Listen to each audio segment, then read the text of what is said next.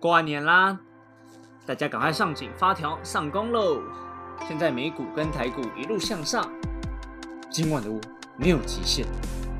好啦，那我们来看看机器人二号二月份他们挑的个股吗？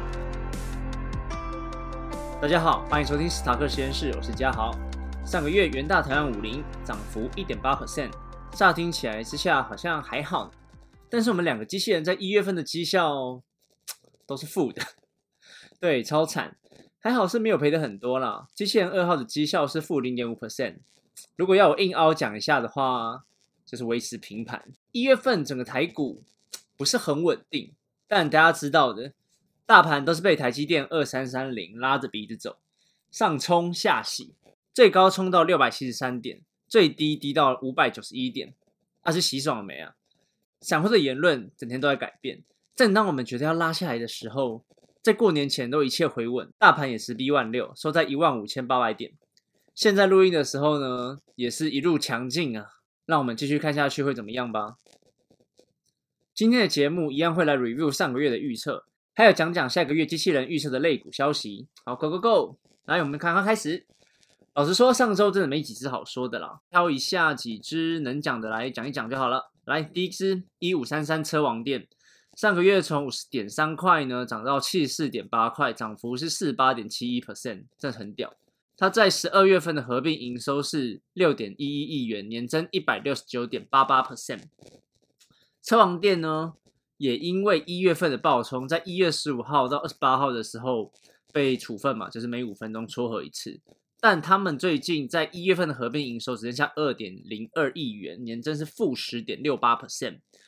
那怎么会是在一十二月份的时候这么好，突然一月份的时候又很烂呢？那我们是看到消息面呢，它是有指出说，他们的子公司啊，华德动能电动巴士陆续的交车了，这个部分呢，带给电动电动巴士的部分，带给车王店蛮大的营营收在里面的。那在这个部分呢，在一月份就是没有听到类似的消息，所以就还会，所以才会造成十二月份的合并营收是。蛮高的状况，但一月份的合并营收又是一三十岁，所以看车王店，如果上上个月它涨很凶的朋友，这个月可能要自己注意一下，这种涨势会继续进行下去。那下一支是四九三八的和硕，从六十七点三元涨到七十八点四元，涨幅是十六点五 percent。那它在十二月份的合并营收一千四百一千四百点五亿亿元，年增八点七九 percent。那它的消息面都是特斯拉跟电动车的利多消息，平等的部分从原本的负向调整成稳定。中华信平、大宝和硕在未来的一到两年都有维持目前的获利水准，甚至有提升的部分。和硕科技主要从事电子制造服务 （EMS） 的部分，包括通讯啊、资讯，还有消费性电子产品等等。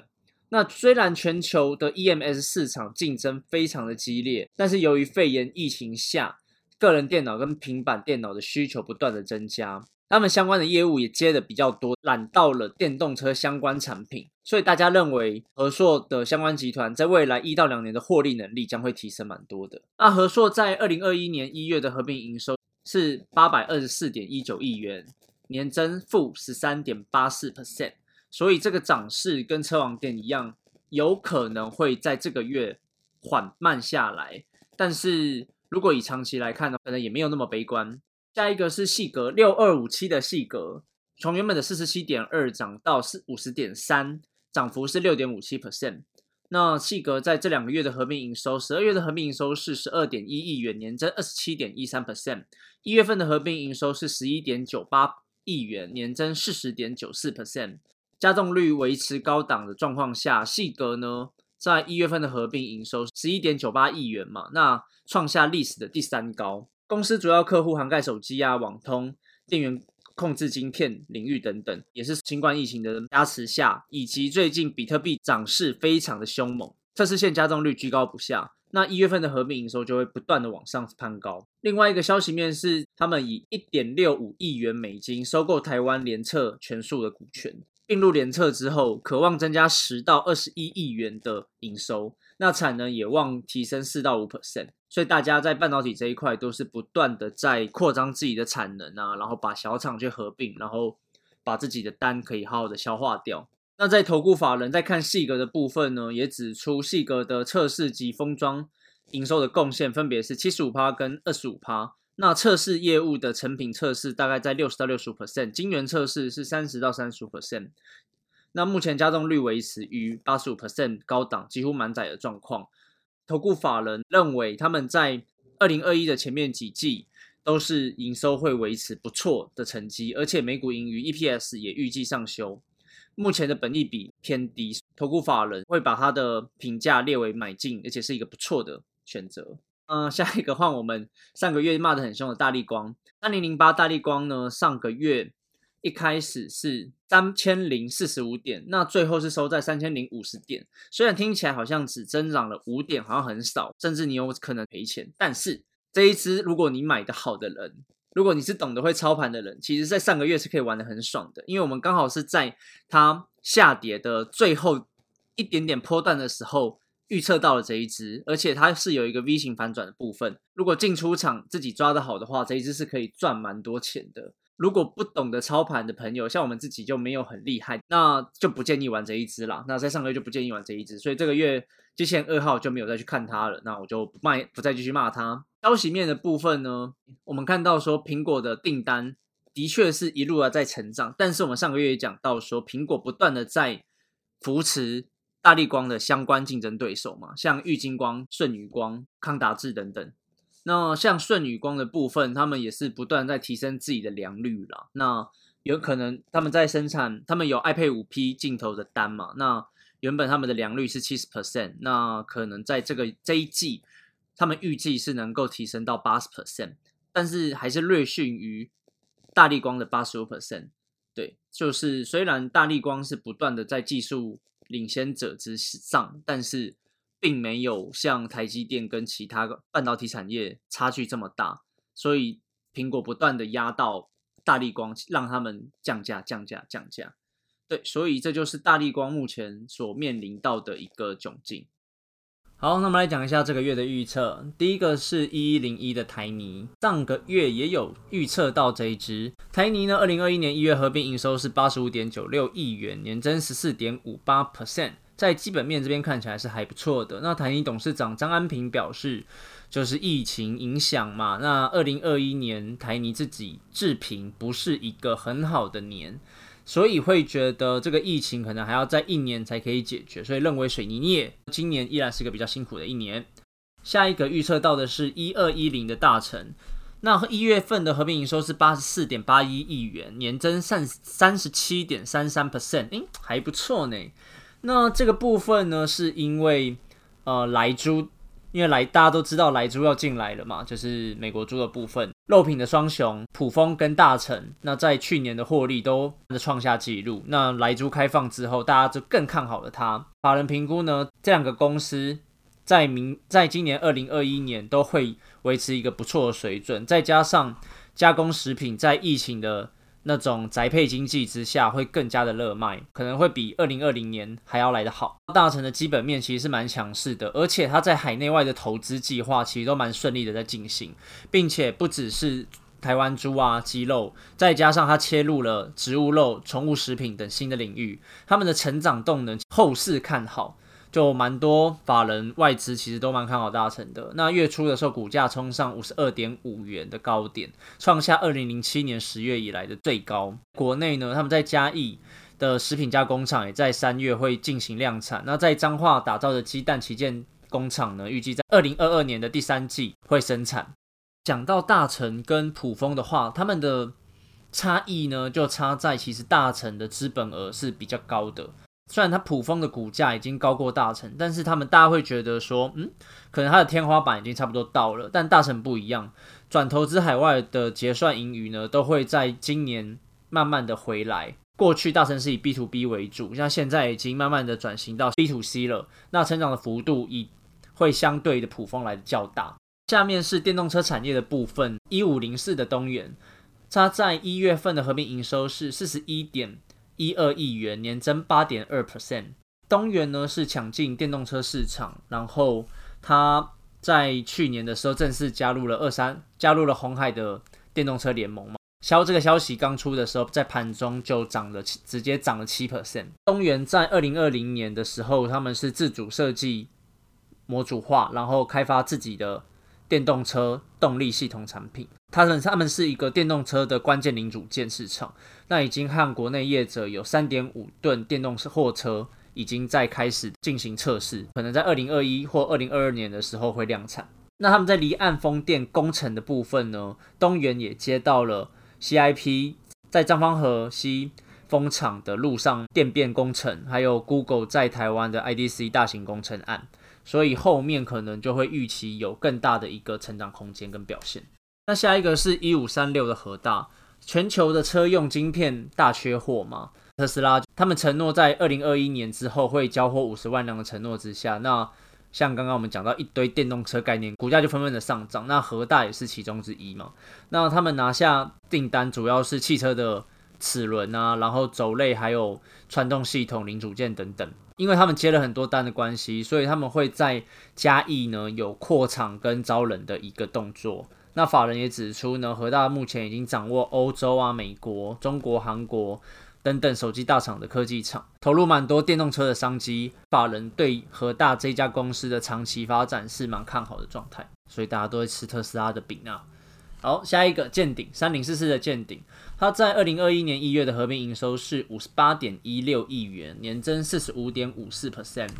那 PCB 厂见顶呢，在客户端 HDI 就是高密度连接板的订单涌入之下，在二零二一年的合并营收其实非常的高。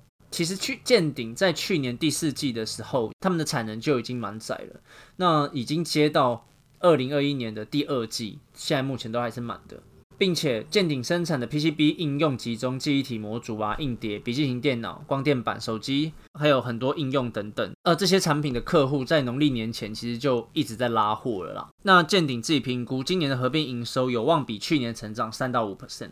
那下一个是三七零六的神达，他们在二零二一年的一月合并营收是三三十五点一四亿元，年增十三点三九 percent。神达的部分呢是伺服机跟车电，又是车电，对，每一个都在吃特斯拉的饼嘛，或者是车电的饼。二零二零年一开始的时候，可能汽车产业都觉得哦，二零二零年疫情的关系可能都不好，但是在疫情舒缓之后，全球车市的复苏啊，那带动了电车用电子的回温。所以很多类似这种生产车电的半导体厂或者是零件厂的订单，尤其是台湾呢，就蛮涌涌入蛮多订单的。那神达自己表示，今年呃二零二一年在伺服机跟车用电子部分看到了新的成长，呃更动能还有机会，还有他们也接了很多五 G 相关的新的专案在里面。因此神达认为明年是一个不错的一年，他而且他们所有评估完。自己的产能啊，还有资金的状况，其实都是很健康正向的。但是因为他们主要还是车用的部分，所以大家还是要去观察疫情发展的影响，还有很多其他不确定的因素。这些东这些因素都会间接的影响到车市的复苏，还有成长的幅度。大家如果发现汽车产业可能又要变不好的时候，这一只股票就要小心注意喽。下一个五四三四的重越。重越在二零二一年一月的合并营收是三十一点四九亿元，年增十二点六四 percent。全球因为中美贸易战还有疫情复苏的影响嘛，那客户就慢慢的又要开始在拉那些半导体、细晶圆啊、光主义、晶圆载具、石英等等的这些材料，因此他们的营收也在二零二零年的后半有一个不错的成长表现。那重越电呢，他们除了刚刚讲的半导体，还有一些主载具啊、光主义等，他们去新接了一些绿能啊、环保工程的额外的业务跟专案在里面。营业比重上，刚刚我讲的半导体材料那些东西，但占原本的八成。那他们新接的绿能啊、环保工程，还有其他绿电的方面，大概是占两成。那这个东西有没有可能会帮助他们？绿能产业链能不能够帮助重越更更上一层楼？所以他们才占两层，就是值得观察的一件事情。那下一个是五八二零的日盛金，日盛金在去年二零二零年十二月的时候，其实就有一个蛮高的成长，是因为日盛金之前因为被富邦金买买走了嘛，那股价就暴冲，其实在十二月的时候就已经冲上去了。但是从基本面的方面来看，日盛金在十二月。的合并营收合并完之后是九点四三亿元，年增四十九点七二 percent。那在一月份的时候也有十点二三亿元，年增五十七点四二 percent。那有可能他们的基本面已经被反映完毕了，这也不知道，因为在这一个这两个月的部分都是一个蛮趋于稳定的状况，没有在涨跌这么的剧烈。下一个是六一二一的新普，新普在一月份的合并营收是七十八点六五亿元，年增六十四点三 percent。这个也是电动车，但是它是电动自行车。全球疫情的状况下嘛，那像这种笔电啊、电子产品啊、电脑啊、电动自行车啊，那就会慢慢的他们的单就暴涨了。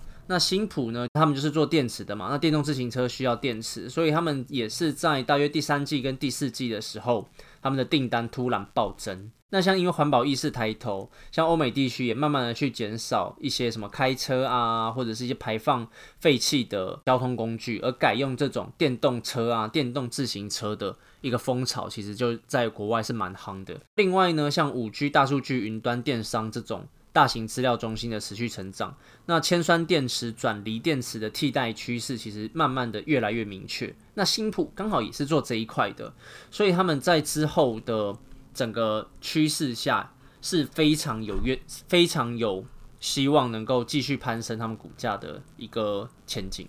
那再来是六一七六的瑞仪，瑞仪呢在十二月份的合并营收是五十八点九一亿元，年增五十五点九三 percent。